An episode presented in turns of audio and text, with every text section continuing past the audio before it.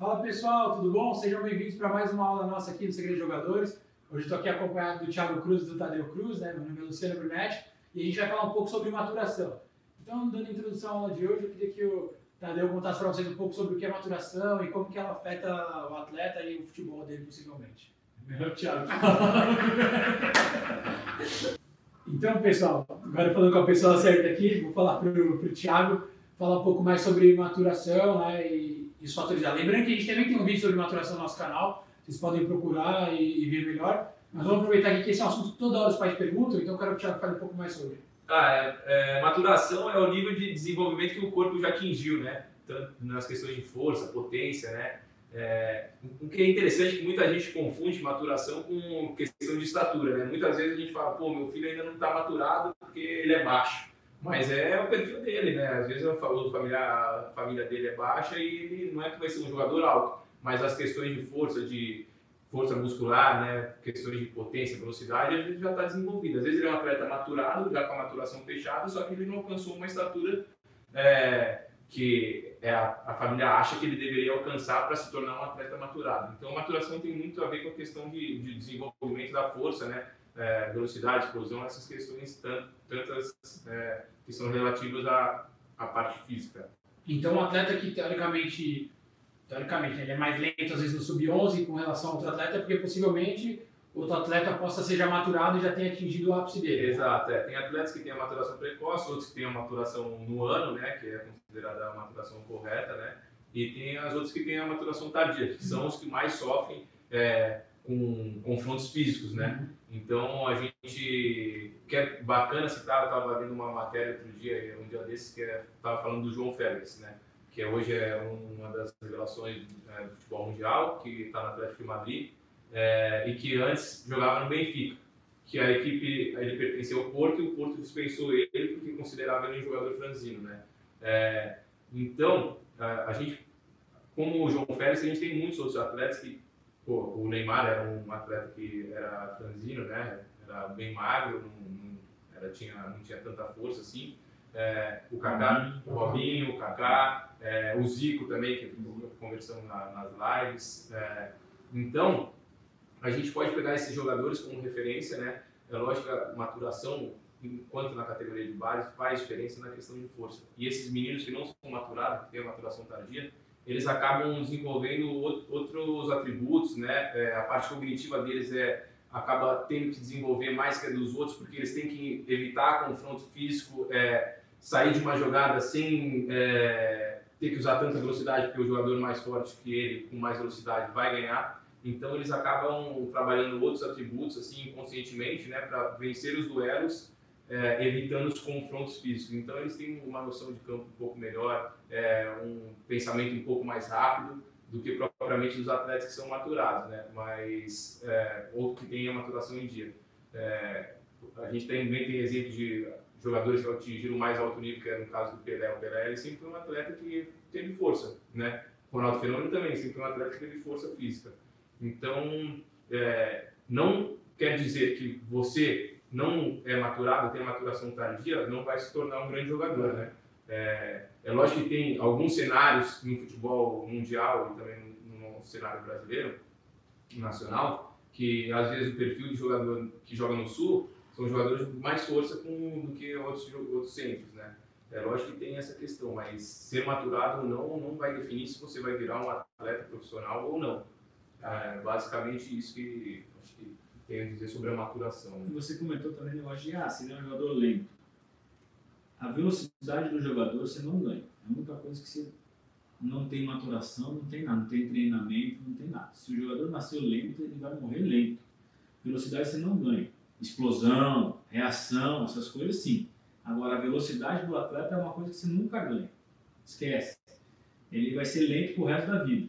Entendeu? Então, assim, ah, não é maturado porque ele é, não, se ele é lento é porque a característica física dele é essa. É. Ele é lento, ele vai ser lento pro resto da vida. Pode ficar um pouquinho mais rápido no treinamento. Ah, é, pode ganhar explosão, pode ganhar algumas outras coisas, velocidade de raciocínio. Ah, mas a lentidão física dele vai ser sempre. Legal. E assim, uma coisa que muitos pais reclamam também, que às vezes por conta dessa maturação tardia que a gente fala, muitos atletas são dispensados, né? Quando que atleta, esses atletas costumam maturar, o Tadeu e Thiago, quando vocês responder? Para a gente poder saber né, o momento certo da família de ser paciente, de aguentar, porque às vezes militar no sub-15 é dispensado, às vezes no 17 é dispensado. Quando você acha que surge realmente a maturação do atleta? Tem um estudo, cara, que é interessante acompanhar, tá? E que vai muito dessa questão da maturação, tá?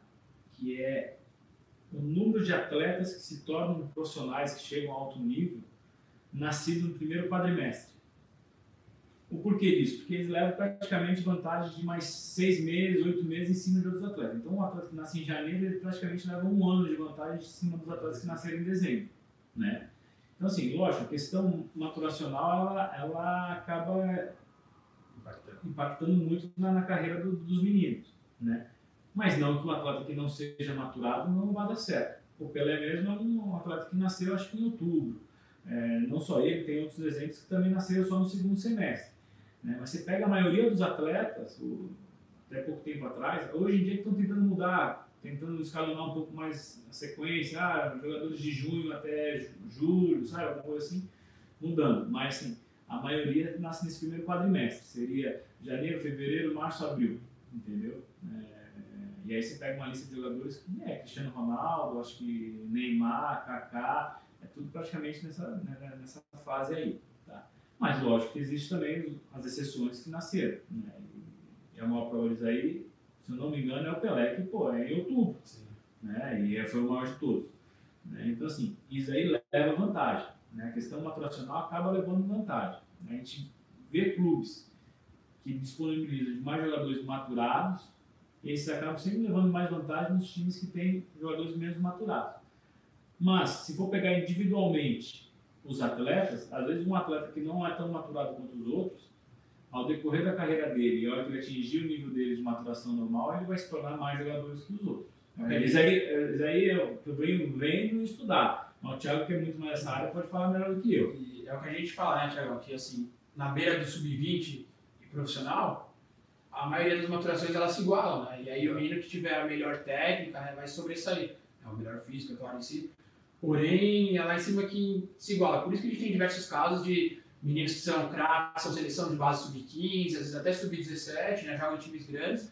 E no sub-20 estão encostados, estão sem clube, estão por aí. E meninos que não eram ninguém, né? Que chegam lá em cima e, e despontam, né? São, grandes os casos que acontecem isso, né? É, é por isso que quando a gente fala de maturação, né? O a grande importância é dar enfoque na questão dos fundamentos, né? Porque às vezes é, na categoria de base aquele menino pode estar tendo bastante vitória pessoal, levando bastante vantagem por conta da condição física, entendeu? É, e não necessariamente por questões de, de, fundamentos, né? De inteligência de jogo é, e outros outras outros quesitos mais.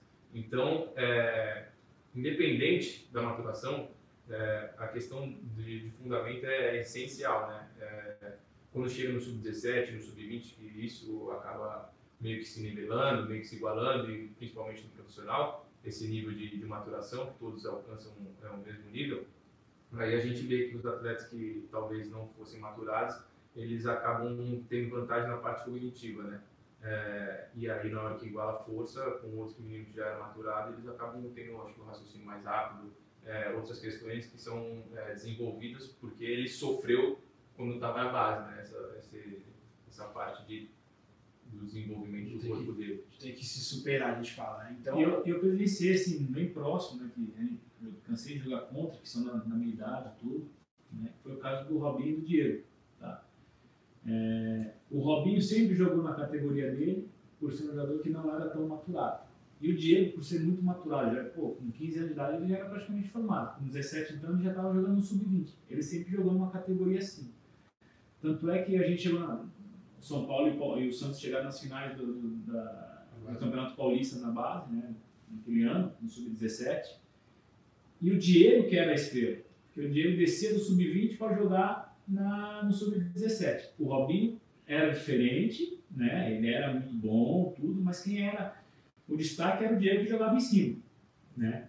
E aí, na hora que sobe, né, que eles maturam juntos no Sub-20, eles acabam subindo meio que juntos. Acho que talvez o Diego um pouquinho antes, tal, mas a ascensão dos dois é juntas. Né? E aí, a hora que a gente vai para o campo, a gente vê que a característica de jogo do Diego era completamente oposta da, da, da, da, característica de jogo do Robinho. O Robinho é um jogador que é muito mais habilidoso, é, que desvia dos adversários, velocidade, e o jogo do Diego é um jogo de muito mais inteligência e força, de encaixar passe, de ganhar corpo a corpo, sabe? É um jogo completamente diferente.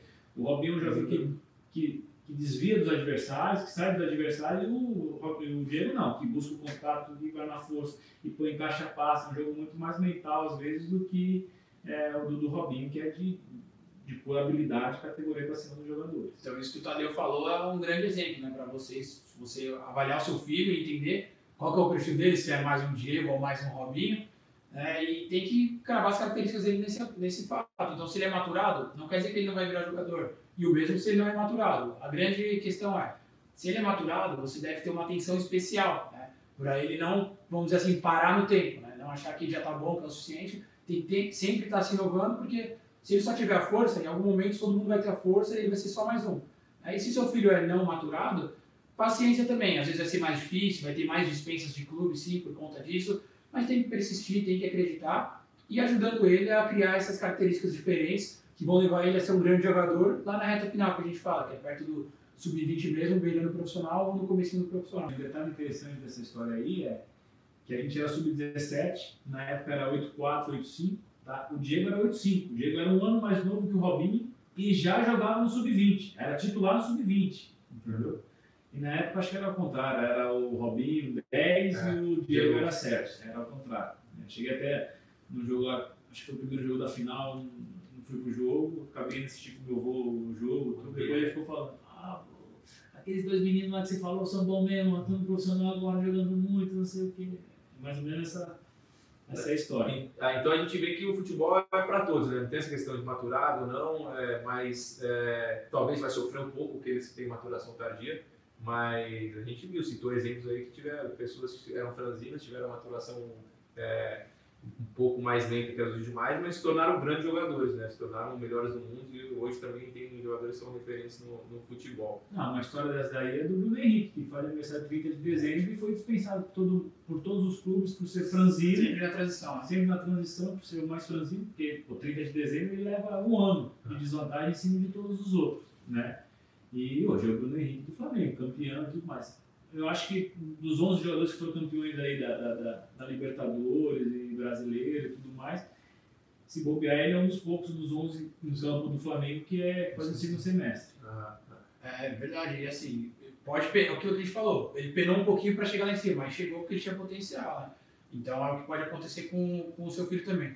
E varia também, ah, como eu falei antes, a questão do, do mercado, né? Onde que ele joga, né? É. É, no Brasil é muito grande. Tem, tem, tem situações é, que o futebol daquela região é mais físico, né? Uma pessoa que tem é franzino, tem é, a questão da maturação tardia, vai sofrer mais, né? Talvez não consiga entrar naquele mercado, mas, meu, tem muitos clubes aí que se podem trabalhar e, e, e evoluir, lógico. E é exatamente sobre isso que eu ia falar, Thiago.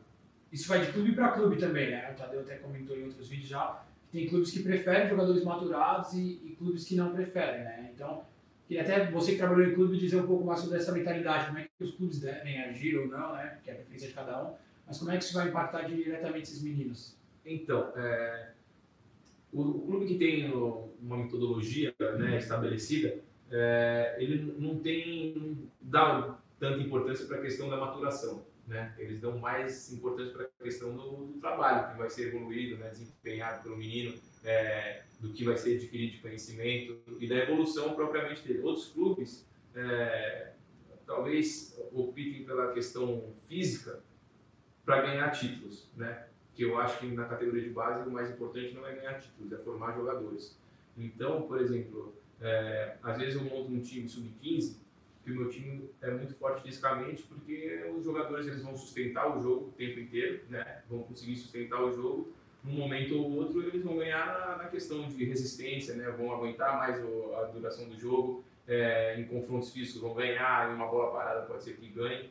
Então, eu acho que o ideal de todas as categorias de base é acreditar no trabalho e no projeto que tem dentro dos seus clubes, né? A formação de jogadores e não a questão de é, vencer títulos. Porque se eu quero vencer títulos, vou colocar todos os meninos que talvez não tenham projeção para minha categoria de cima, mas que são fortes fisicamente, que vão me sustentar o jogo, que vão ganhar na força, é, mas que não são talvez os qualificados no momento de uma transição profissional, que é aí quando exige o alto nível, né? tanto físico, tanto técnico, tanto mental, é, todas essa, essa, essas partes né, estão envolvidas.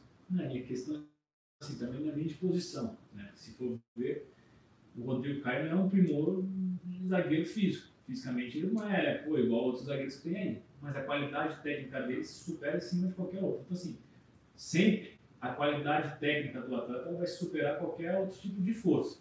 Né? O cara, pô, não adianta se colocar ah, o Hulk para jogar, não o Hulk jogador, mas o Hulk, o personagem para jogar, você não tem qualidade nenhuma, não adianta. Entendeu? A gente vê o Bolt, que é um cara que é veloz pra caramba.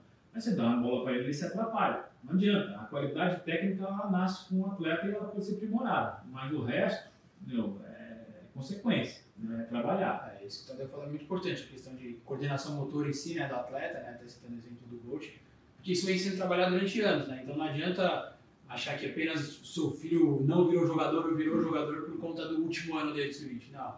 Isso é algo que você vem construindo desde pequeno, desde a primeira escolinha, desde o primeiro clube, passando pelas divisões de base importantes, né, os campeonatos importantes de base que tem, e as grandes fases que a gente sempre cita que ele vai passar, né? E ele vai construindo o atleta como um todo, para no momento do sub-20 ele virar profissional ou não, né? Então, às vezes, não foi o último ano que ele se dedicou muito para fazer virar jogador, não. É algo que ele veio construindo durante anos, melhorando cada característica defeituosa que ele tem, né?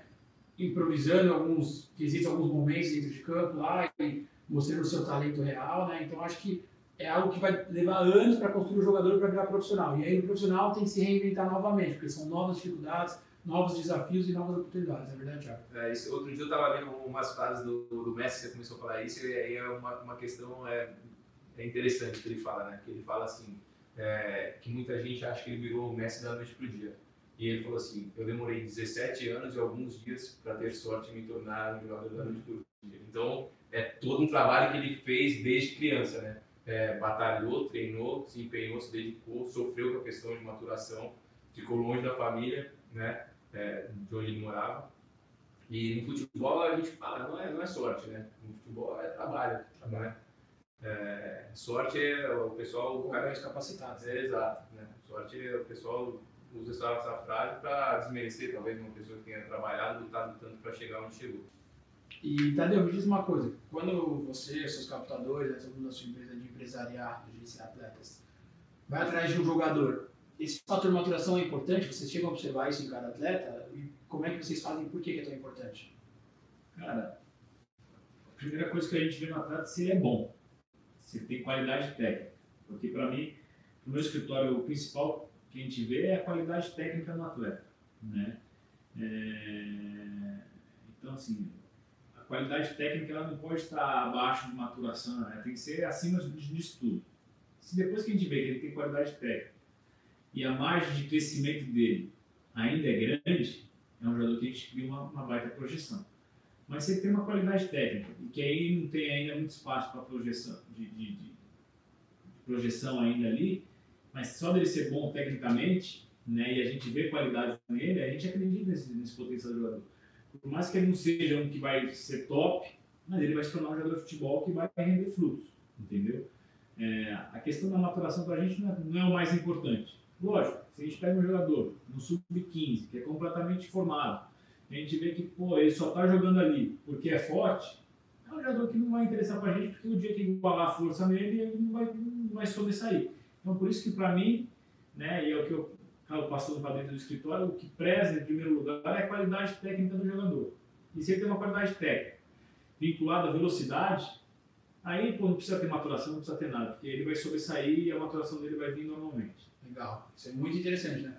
Eu nunca esqueço um jogo que acho que uns 5 anos atrás, Thiago, a gente foi assistir, né? não vou falar o local nem o jogador para não expor ninguém, mas que o jogador ele era sempre um dos artilheiros dos campeonatos e tudo mais, e aí ele fez um gol numa goleada que o time fez sobre o outro, ele fez um gol, se virou para mim e falou, esse menino aí daqui dois anos está morto, né? modo de falar está morto. E foi dito e feito. Passou meio ano, ele foi dispensado do clube, foi para outro time, né? Nesse outro time não conseguiu render, só o banco, o banco não jogava e tudo mais, a cabeça dele foi começando a ficar um treino. E hoje ele está aí procurando uma oportunidade, é outro atleta do que ele foi do, dos 9 até os 15 anos. Né? É engraçado como isso realmente afetou e como às vezes a gente percebe que já tinha uma maturação avançada com relação aos demais. Né?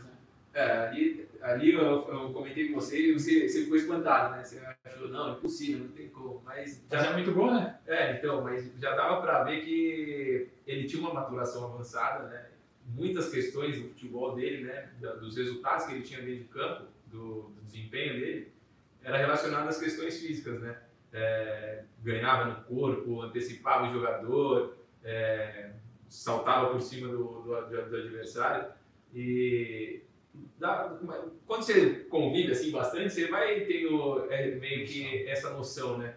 É, e aí, infelizmente, né, para ele, acabou sendo eu estando com a razão, né? Eu não digo felizmente para mim eu estava com a razão, mas infelizmente para ele acabou acabou que eu estava com a razão no que eu acabei comentando. O grande ponto é que se ele tivesse alguém do lado dele, ou ele mesmo tivesse percebido esse fator, ele poderia ter se reinventado, né? Sim. Mudado a posição, é, desenvolvido novas características, né? O que é possível também. Ou aprimorado outra, outros atributos Exato. nele que, né? É, talvez não, ele não fosse sofrer no momento que a maturação dos outros atletas se, se, é, se igualassem a dele. É, se tivesse alguém do lado dele ali, desde quando ele sobressair, batendo no pé dele, atormentando, ó, oh, meu, você precisa melhorar isso. Porque às vezes o papel chato acaba sendo nosso, de orientar. Meu, você tá fazendo gol pra caramba, mas ó, você fora da área, você só dá canelada. Pô, você, meu, aprimora o passe, aprimora o domínio, aprimora o seu cabeceio, pô, sabe? Você começa a dar dicas para eles, e se ele for inteligente te escutar, né? A hora que ele equiparar a maturação dele com os demais, que é a mesma força dele for dos demais, ele vai ter outras qualidades que ainda vai, vai fazer ele ser jogador de futebol, principalmente com o histórico bom que ele tem lá atrás, tá? E o jogador ele precisa se reinventar. E a maior prova disso daí é o Cristiano Ronaldo. Cara. Ele começou como extremo, passou para nove, agora joga por trás, ele vai se reinventando. E, meu, o cara tá com 35 anos de idade, cada vez mais forte, pô, sabe? Ninguém vê, pô, que dia que ele vai parar? Ninguém sabe o dia que esse cara vai parar. Os jogadores, pô, na mesma idade que ele, que foram top lá atrás, já tinham se aposentado. Então, assim, é um cara que se reinventa a cada ano que passa. E aí, pô, ah, o Cristiano Ronaldo só faz gol porque tá na Liga Espanhola, a Liga Espanhola é fraca pra caramba, quero ver o dia que ele for pra uma Premier League, pra uma Itália, pra, pra Alemanha, você vai jogar. Pô, foi pra Itália, artilheiro igual, faz gol igual. Então, assim, é um cara que se reinventa. O jogador é um cara que precisa se reinventar. Às vezes ele não tá mais funcionando naquela função ali, ele tem que buscar outros caminhos. Né? A gente cansa de ver, e o principal jogador que se reinventa nisso aí são os laterais. Porque os laterais chegam numa época de idade que já não tem mais o mesmo pulmão para fazer os 60 metros, 70 metros que ele tem que fazer todo o jogo. E vai, volta, vai, volta, e ele começa a passar para o meio. E ele vai indo para o meio. É, aí a gente vê a história, pô, de Leonardo, é, puta, Cafu, Serginho, os caras começam a abraçar mais para frente e mais para frente. Entendeu? É até o caminho inverso, né? Entendeu? Muitos laterais são. O Daniel Alves. Quando vão para a Europa viram ponto também. Não, o Daniel Alves agora, né? Tá jogando no São Paulo como 10. E foi um cara que sempre jogou de lateral. E tem pulmão ainda, né? Mas já, já começou a meio que mudar de posição. Então, assim, é, e essa história que você falou assim, dos laterais que acabam virando ponta lá fora, é, pode ser por, alguns por questões físicas, né? mas a maioria mais por perfil de jogo, que são jogadores. O lateral brasileiro é muito mais ofensivo do que o europeu. O europeu prefere uma linha de quatro jogadores mais defensivos e de características mais fortes, mais altas. E os laterais nossos, o Daniel Alves é prova disso, é um lateral mais franzino, mais leve, que ataca mais. Mas ele encontrou no futebol espanhol essas características que também são iguais da, da do Brasil. Mas se a gente for para a Itália, se a gente for para a Alemanha, para a Inglaterra, não. Eles preferem um jogador mais encorpado, que, que vá até o meio de campo, que não passa tanto no meio de campo. Né? E aí é onde entra a característica do Maicon, que foi lateral direito, o Cafu, esse pessoal, Roberto Carlos. Né? Então o pessoal acaba mudando de função. O Serginho foi isso aí também. Chegou no Milan e jogava mais na segunda linha do que na primeira. Né? Então é mais, às vezes é mais a característica também física do, do, do sistema de jogo e, do, e dos jogadores para fazer isso daí, essa função. Então acho que o principal recado né, sobre tudo que a gente abordou aqui hoje, a gente falou muitas coisas, mas é que o atleta tem que sempre ficar atento ao perfil dele, às características dele, né? E tá sempre se renovando, se reinventando, prestando muita atenção para não ficar pelo caminho. Se seu filho hoje é um destaque no sub-10, presta atenção porque no sub-15 ele tem que continuar sendo. E no sub-20 é a mesma coisa, que é o mais importante. Se seu filho hoje não é um destaque no sub-10, trabalha para ele poder ser um destaque no 15, no 20, por aí, aí por sequência. E sempre trabalhando, porque não adianta nada ser bom hoje e amanhã não ser. Isso serve para a carreira inteira do futebol. Né, o, o Palmeiras faz um trabalho interessante, tá? que o jogador, acho que até chegar no sub-17, no sub-20, ele experimenta mais de uma posição dentro do clube. Né? Mais de uma posição não, é no mínimo 3, 4. Então, ele pode chegar lá como meio, mas ele vai ser experimentado como extrema, como ponta, como volante, como lateral e ver o que ah, ele pode jogar como, como zagueiro, tá? mas depois ele vai ser experimentado como atacante, como meio. Né? E um desses casos é o Carlos Vinícius, que hoje é um dos artilheiros do Campeonato Português, jogando pelo Benfica. Ele chegou no Palmeiras como zagueiro e hoje é o número 9 do Benfica. Ótimo, importantíssimo isso também, né? essa questão de se adaptar a novas posições, o jogador está se reinventando, né? foi o que a gente falou. E o principal é você estar tá aberto à mudança, né? muitos pais é, pô, falam, não, mas meu filho só joga naquela função ali, pô, o treinador tirou ele daquela função, lógico que ele não vai jogar bem. Não é assim, né? É, meu, até o sub-17, pelo menos, sub-15, você tem uma posição fixa, né? É, até mesmo quando você se torna atleta profissional. Eu já falou no outro vídeo, o Felipe Melo, quando subiu profissional, era um meia. Depois virou volante e agora no final da carreira dele está jogando zagueiro. Então, é, é interessante você estar tá aberto a ouvir, a escutar né, as mudanças também, né? Você vai se tornar um jogador mais completo, um jogador versátil, pô, é sempre interessante ter um jogador versátil. E como o disse, né, a gente viu no caso do Cristiano Ronaldo, que se reinventou sendo Cristiano Ronaldo.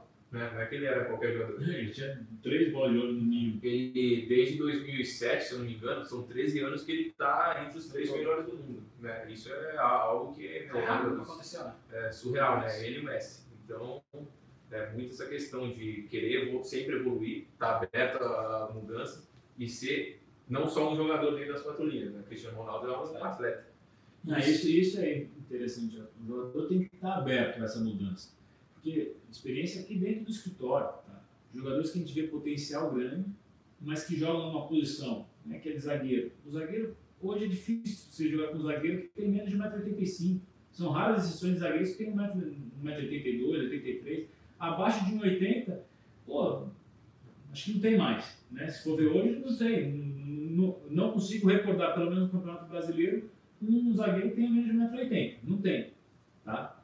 E aí, pô, você vai lá, fala com o maior carinho pro teu jogador, fala, meu, cara, vamos começar a treinar em outra posição, vamos, pô, vamos, vamos tentar ser lateral direito, vamos tentar ser volante. Ah, pô, mas o Carnaval foi bola de ouro com 1,74m.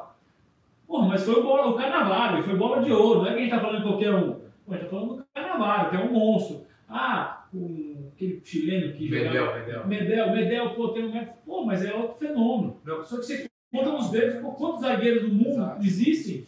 Então falando de dois. Não, que um baita no fenômeno. E o Medel, ele, ele era volante. Ele se adaptou ao estilo de jogo do Chile para jogar com um líbero, né? Era, um, era, na época do São Paulo até, que o São Paulo gosta de mexer, mexer no time e ele virou um zagueiro por causa da, da formação da, da equipe, né? E, e aceitou isso, né? Tem que aceitar, né? Só não dá, dá para você ir pelas exceções. É. Se fosse assim, ah, o Messi, ah... Não, cara, você tem que ir pelo geral. Se você, no meio do caminho, se tornar o Messi, o Carnaval, pô, melhor ainda, top, porque você vai ser lá em cima. Mas uh, o normal dos atletas é isso. Que nem hoje, goleiro, com menos de 1,85m é muito difícil. Goleiro que não sabe jogar com o pé, que não sai bem do gol, muito difícil. Pô, eu acompanhei campeonato em Portugal, ah, tudo bem, o goleiro tinha 1,82m, 83 que hoje, por sua né, no mundo é um goleiro baixo, e era um fenômeno com o pé. Eu falei, pô, mas esse goleiro pô, é baixinho, tá jogando, pô, como é que né, tá jogando? Cadê? Ele tem o melhor pé do mundo. Falei, ah. Até brinquei, falei, pô, vai pra linha. desse jeito, vamos buscar o camisa 10 e colocar no gol, cara, né? Pô, o goleiro, a primeira coisa, tem que pegar. Né? Mas hoje as características do goleiro é ter um tamanho bom, acima de 1,85m, e saber sair do gol bem e jogar com o pé. O pegar, aí já não ligo mais. Ah, pegar, pegou. Né? Se pegar, pegou. Pô, então assim, as características que o goleiro tem que ter são essas daí. Então os goleiros também, não é só os jogadores de linhas que tem que se reinventar, os goleiros também tem que se reinventar. Principalmente a questão de sair do gol. Sair do gol, o goleiro tem que sair bem pra caramba, porque evita os gols de cruzamento, que a maioria dos gols hoje são de bola parada, que tem no campeonato, né? e saber jogar com o pé que todo mundo está usando os goleiros com, com o pé É, hoje. O futebol mudou muito, né? Então os jogadores têm que acompanhar essa, essa evolução e, e essa mudança necessária na carreira de alguns, né? E não só o atleta tem que aceitar? Vocês falaram. A gente vê muitos casos de pais falarem: ah, mas meu filho era o 10 e aquele menino nem ia pro jogo. E hoje esse menino é um profissional, então quer dizer que o filho era melhor que ele. Muito pelo contrário, né? Aquele menino foi inteligente em perceber que estava atrás do seu filho no momento e ele se dedicou e trabalhou para superar seu filho, né? Então é isso que a gente fala, tem que sempre estar atento, né? Não pode ficar acomodado nunca. Se seu filho for o melhor, da melhor base do Brasil, não importa, tem que trabalhar como se fosse o pior, como se fosse o último reserva, aquele que nem é relacionado, que tivesse para ser dispensado, né? Porque só você mantendo um grau de evolução que você vai chegar ao profissional, né? A gente sabe que é complicado durante anos da carreira você manter essa evolução, mas é necessário. Infelizmente é assim que funciona o meio, é assim que funciona o futebol. E se quiser chegar lá em cima, tem que ser dessa forma, não é verdade? É isso aí. É, tem a melhor comparação que essa que você fez. Qual? Pô, meu filho jogou com o Neymar. E daí que jogou com o Neymar? Isso não vai fazer ele ser jogador, não, cara. Ah, meu filho jogou com o Robinho. Ah, mas e daí, meu? Jogou junto, mano. Né? É verdade, né? Eu acho que Não é, cartão, não, é essa- cartão de, não é cartão de visita pra ninguém tá jogando contra, a favor, cara. Meu, você tem que fazer o seu e fazer bem feito, senão você não vira, cara. Senão você não, não vai. E só dá certo no futebol quem trabalha. O jogador que é preguiçoso, o cara que não quer, que é preguiçoso, pô, já vi vários, vários, vários, que são fenômenos, tem qualidade técnica, tem tudo, mas não tem a vontade. E às vezes o cara que tem mais vontade, que não tem preguiça, ele acaba se destacando em cima dos demais. Exatamente. Então, para finalizar a aula de hoje, deixar esse recado aí, complementando a frase do Tadeu, que todo atleta precisa ter muito comprometimento. Né? Não adianta só ter o talento e outros fatores. O comprometimento é essencial. Né? Espero que vocês tenham entendido um pouco mais sobre maturação. A gente vai ficando por aqui. Semana que vem tem mais uma aula nossa aí para ajudar vocês. Não se esqueçam de entrar no nosso grupo do Telegram. Tá? O link fica aqui na descrição do vídeo, tá bom? Tem nossas redes sociais também. Acompanha, tem diversos conteúdos exclusivos para vocês. E a gente pode ajudar vocês a guiar o seu filho rumo ao profissional. Um abração, pessoal. Valeu, um abraço pessoal, obrigado. Valeu, forte abraço.